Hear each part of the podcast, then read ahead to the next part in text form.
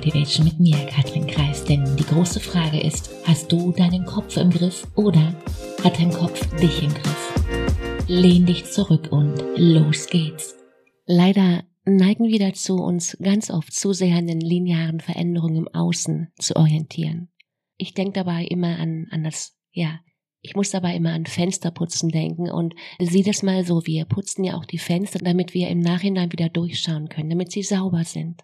Oder wir streichen die Wand und schwupp hat die Wand eine neue Farbe. Und wenn wir gar ein Haus bauen wollten, ist das irgendwann fertig und wir können darin einziehen und uns nun ja wohlfühlen, bestenfalls.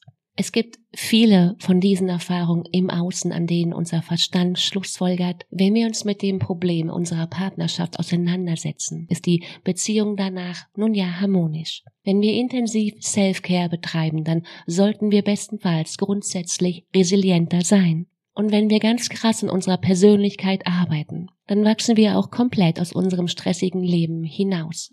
Aber die Analogie, na ja, die, die hinkt gewaltig. Denn innere Transformation verläuft eben nicht lineal, äh, äh, tut sie nicht, sondern eher wie ein, nun ja, wie ein Leiterspiel.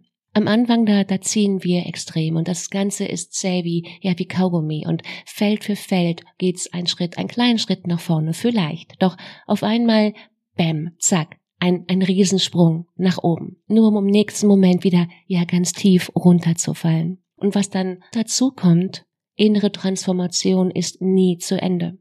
Ich muss immer lächeln, wenn, wenn ich gefragt werde, Katrin, wie lang dauert es? Wie lang dauert diese, ja, diese Weiterentwicklung?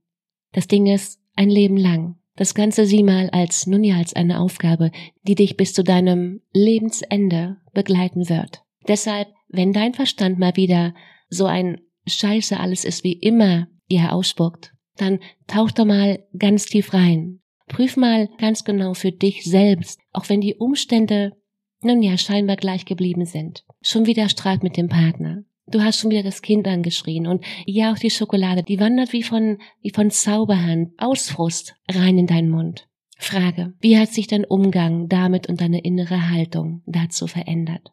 Tauch da mal rein. Ein Coach ist nicht jemand, der dir hilft, besser zurechtzukommen. Du brauchst keine Hilfe. Ein Coach ist jemand, den du dir leistest, deine Muster zu verstehen und deine Komfortzone zu vergrößern und dein Leben bewusster zu gestalten. Ein Coach ist jemand, der das Licht anmacht. Und die Frage, wie kannst du mit deinem Denken aufs nächste Level kommen? Wie kannst du deine Gedanken aufs nächste Level heben, ja, um so richtig Vollgas zu geben? Den Link zu einem kostenfreien Gespräch, den findest du wie immer in den Show Notes. Die Frage ist, bist du dabei? In dem Sinne, hab eine zauberhafte Woche. Mach dir Freude. Fang an. Let's go. Messer heute als morgen. Ciao, Katrin.